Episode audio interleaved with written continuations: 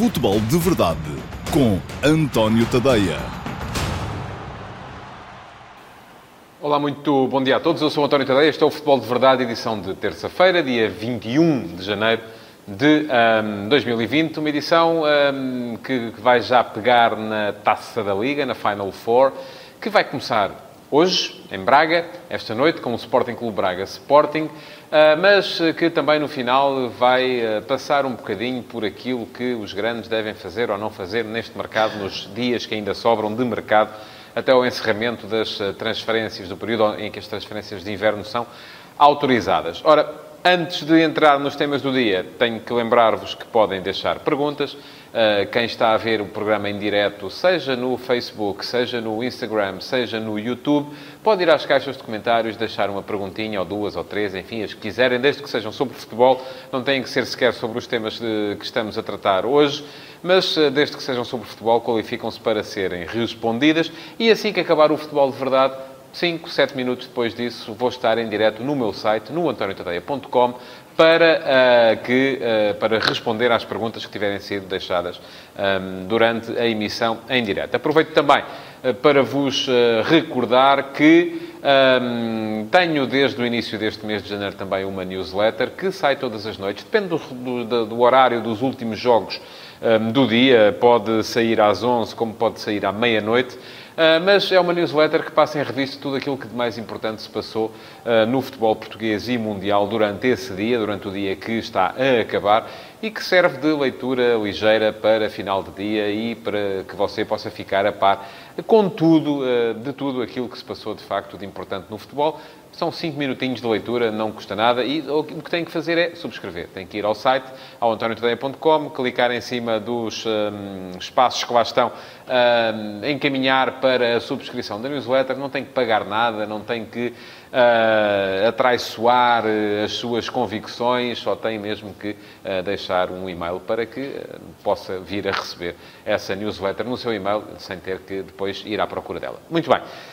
Vamos então entrar no, uh, nos temas do dia de hoje, agora que já fiz aqui um bocadinho de tempo para que as pessoas tenham tempo de entrar neste, neste direto também. Uh, temas do dia de hoje, começando pela Final Four da Taça da Liga. Primeira coisa, deixem-me que vos diga que eu continuo a achar que a Taça da Liga é uma boa ideia. Fala-se muito da possibilidade desta 13ª edição da Taça da Liga ser a última, uh, de a competição acabar, porque não tem objetivos competitivos verdadeiramente relevantes, ou seja, não qualifica nenhuma equipa para as competições europeias, por exemplo, porque muitas vezes os clubes mais poderosos acabam por vir competir nesta prova com segundas escolhas, mas até isso eu acho que é um dado positivo, porque essas segundas escolhas precisam de aparecer em alguns jogos e estes jogos são bons para isso.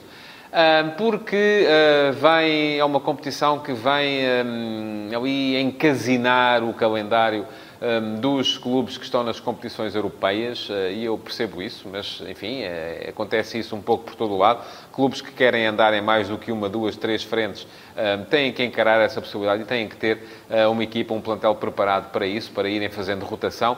A questão é que uh, continuo a achar que esta competição faz todo o sentido. Acho desde a primeira edição uh, que os moldes da competição não são os ideais, do meu ponto de vista. Eu começava com a fase de grupos, em vez de começar com eliminatórias, porque naquela altura de início de, de, de época seria uma possibilidade de ter mais equipas de segunda liga a jogarem com equipas de primeira liga, com alguma regularidade. Isso podia dar receita, podia dar, inclusive, naquele, se fosse uma fase de grupos logo no início da época, no período de verão, ainda com muitos imigrantes em Portugal, poderia levar os clubes grandes a jogarem em estádios pouco habituais na província. e, de facto, para mim, na minha cabeça, é isso que faz sentido. É nessa primeira fase da época ter ali uma fase de grupos em que depois, então, sim, a partir de uma determinada fase, ah, os jogos fossem a eliminar a uma, duas mãos, enfim, irrelevante. sempre, da minha perspectiva, sempre, se fosse a uma mão, sempre no uh, terreno da equipa que ficou pior classificada no ranking na época passada. Portanto, é isto que eu acho que a Taça da Liga pode fazer, é um bocadinho o grito de revolta dos mais pequenos. É uma prova que, em que os mais pequenos devem ter uh, possibilidades de uh, competir até o mais longe possível. Agora, o caminho que a coisa levou, e eu, vamos lá ver, se optarmos por um outro caminho, que é o caminho do Final Four, e do Final Four ser e isto é mérito desta nova direção da Liga Portuguesa de Futebol Profissional, um, o Final Four ser uma oportunidade de negócio, um, o caminho é o inverso. Para termos um Final Four com patrocinadores, com audiências televisivas, com hum, gente a ir ao estádio, é importante termos os clubes mais poderosos lá, não é? E isso mesmo, por isso mesmo, o Final Four da época passada terá sido o sonho de qualquer organizador, porque teve Benfica, Porto, Sporting, Sporting Clube Braga, as quatro primeiras equipas hum, da Liga Portuguesa, que foram os quatro que estiveram também nas meias finais da taça e estiveram as quatro nas meias finais da taça da Liga, portanto foi uma festa sempre para os mesmos. Isto é melhor para o negócio, para aqueles que estão lá em cima, hum, não é tão bom para aquilo que eu acho que devia ser, que é a divulgação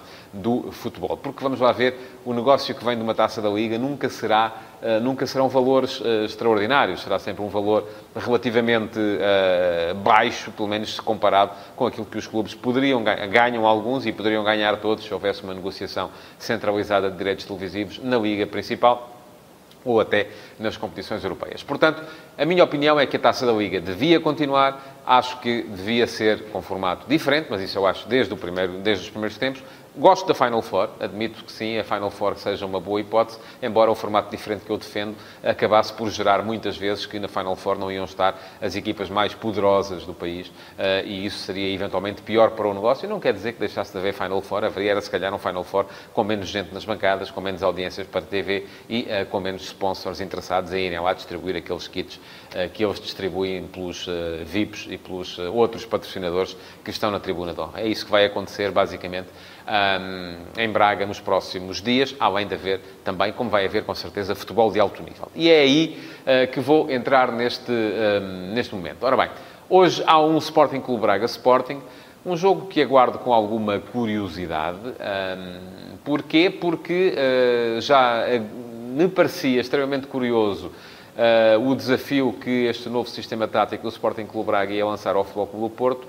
O Silas tem neste momento uma vantagem, é que já viu o Braga a jogar contra o do Porto, contra uma equipa poderosa, já terá percebido uh, onde é que uh, o Braga é mais facilmente contrariável, enfim, onde é que é contrariável, o mais facilmente aqui se calhar é um abuso, eh, porque um, é preciso não esquecer que Ruben Amorim está em Braga, tem três jogos, três vitórias, uma delas obtida no Dragão contra o Futebol do Porto. Eu acho que a vitória do Dragão foi obtida com alguma sorte uh, à mistura, basta, enfim, não é preciso ir muito mais longe e a variáveis técnicas, táticas e estratégicas para vos lembrar que o Futebol do Porto falhou duas grandes penalidades, mas a verdade é que o Braga aguentou-se muito bem e foi uma equipa super eficaz e aproveitou até inclusive as paradas, que era um aspecto que o Porto costuma, em que, com, o qual o Porto costuma ferir e não ser ferido. Ora, este Braga, eu acredito que vai naturalmente jogar da mesma forma que uh, tinha jogado contra o Porto. A única alteração será até provavelmente a troca de Palhinha, que é emprestado pelo Sporting e por isso não joga, por André Horta, o que até dá à equipa de Ruben Amorim uma dimensão um bocadinho mais ofensiva. Porque o André Horta é um jogador mais criativo do que o Palhinha, é um jogador... Uh, não vou dizer com mais golo, porque também não tem feito muito, e o Palhinha até os faz, às vezes, também no aproveitamento de situações de bola parada, eh, mas é um jogador que, ao mesmo tempo, eh, não encosta tanto atrás do ponto de vista do rigor eh, tático e posicional e poderá o meio-campo do uh, Braga com Fran Sérgio e André Horta uh, ser demasiado balanceado para a frente. Mas acreditará também, com certeza, o Ruben Amorim que o jogo contra o Sporting, o Sporting com o Braga, aliás, é favorito para as casas de apostas, uh, e que o jogo contra o Sporting será um jogo de ir para a frente mais do que de estar atrás, será um jogo de mais de ter bola do que andar a correr atrás dela. Portanto, muito vai-se jogar aí também da capacidade que o Sporting vai ter, porque o Sporting joga diferente daquilo que joga o Porto. É? Se o Braga baixar tanto as linhas como baixou no jogo contra o Porto, vai ter problemas. O Sporting em que se lhe dão aquele início de construção tranquila e qualidade de entrada na, fase de, na zona de criação, o Sporting pode ser um problema difícil de uh, solucionar. Para o Braga, não acredito por isso que o Braga entre hoje em campo com a mesma estratégia com que entrou uh, no jogo contra o Futebol Clube Porto, uma estratégia de encostar gente atrás, inclusive uh, o posicionamento dos dois laterais vai definir muito isso e é muito por aí que se vai perceber o que é, onde é que o Porto vai, onde é que o Sporting Clube Braga vai colocar o seu bloco porque um, disso vai depender muito da forma como o jogo vai decorrer. Portanto, acredito no 11 do Sporting com o Braga, muito parecido com aquele que defrontou o Porto, apenas com a alteração que será a entrada do Palhinha. Uh, quanto ao Sporting, curiosidade de ver se estará Renan. Ele já está apto, foi convocado, regressou de lesão. Um, este é um jogo de taça, portanto, à partida poderia motivar aqui alguma alteração. A questão é perceber se Renan está ou não em condições já de ser chamado à competição. Com esse aspecto extra, um, que convém lembrar, é que o Renan foi o herói da edição do ano passado em que, que, o Sporting ganhou, tal como tinha ganho há dois anos, apenas com recurso ao desempate por grandes penalidades. O Sporting empatou os últimos quatro jogos que fez na Final Four da Taça da Liga e ganhou-os todos nos penaltis, levando duas taças para casa. Ora, isso, eu escrevi sobre isso também hoje no último passo. Quem tiver curiosidade eh, pode ir lá ver. Desenvolvi um bocadinho aquela ideia eh, que já tinha deixado aqui ontem no Futebol de Verdade, uma ideia de que o Sporting está neste momento perante uma encruzilhada em que tem de tomar uma decisão.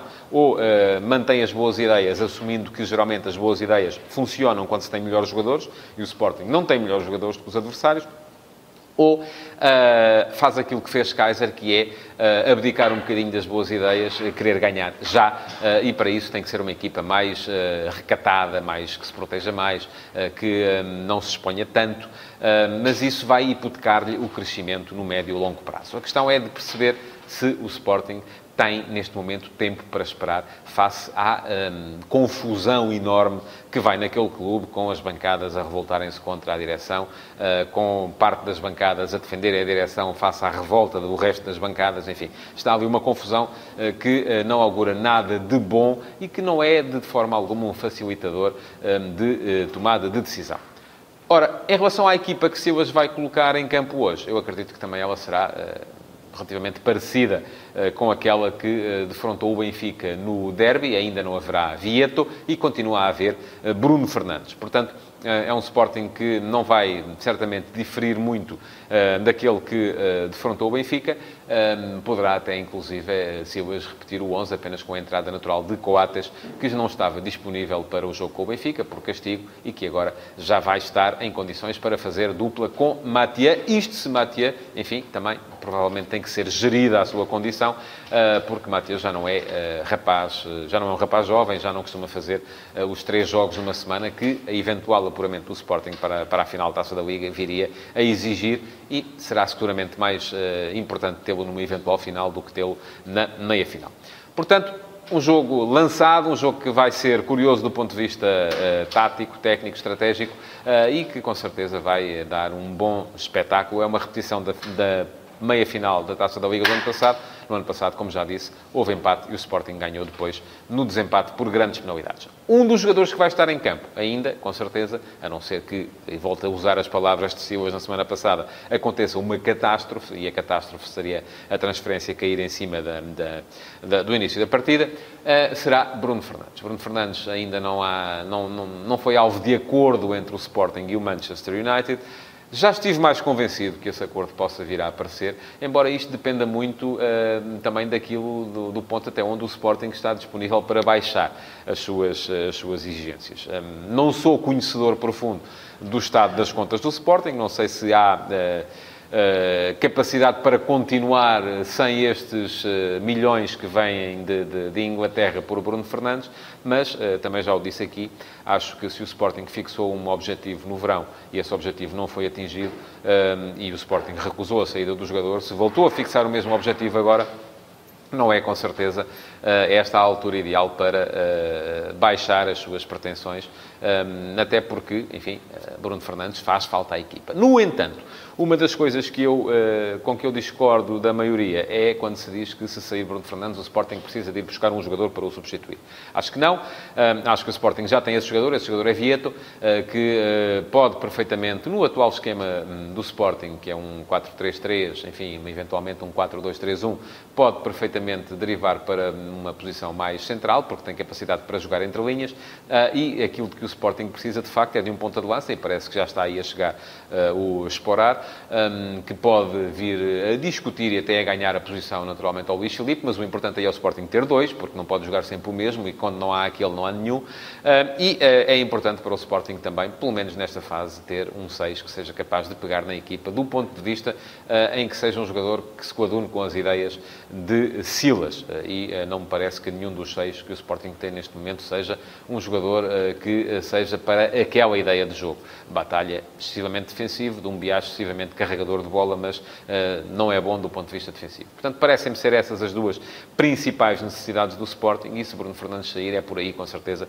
que a equipa precisa de uh, se reforçar. Agora, depois a questão tem muito a ver com o que é que vai acontecer neste mercado e o que é que vai acontecer, sobretudo, com os excedentários. Hoje saíram para aí notícias de que o Moreirense quereria Jovem Cabral. Uh, Parece-me um erro para o Sporting deixar sair o jogador, porque são precisamente esses jogadores mais jovens, esses jogadores que uh, têm a escola de clube e que uh, têm capacidade para jogar na equipa principal, e Jovem já fez inúmeros jogos pela equipa principal, é nesses que o clube tem de apostar, se quer de facto construir. Não é emprestar Jovem para ir buscar um Fernando, um uh, Bolazzi, um Rezé. Não vejo grande diferença de qualidade face àquilo que é o rendimento atual dos jogadores entre uns e outros. Também a questão da experiência também me parece aqui absolutamente irrelevante.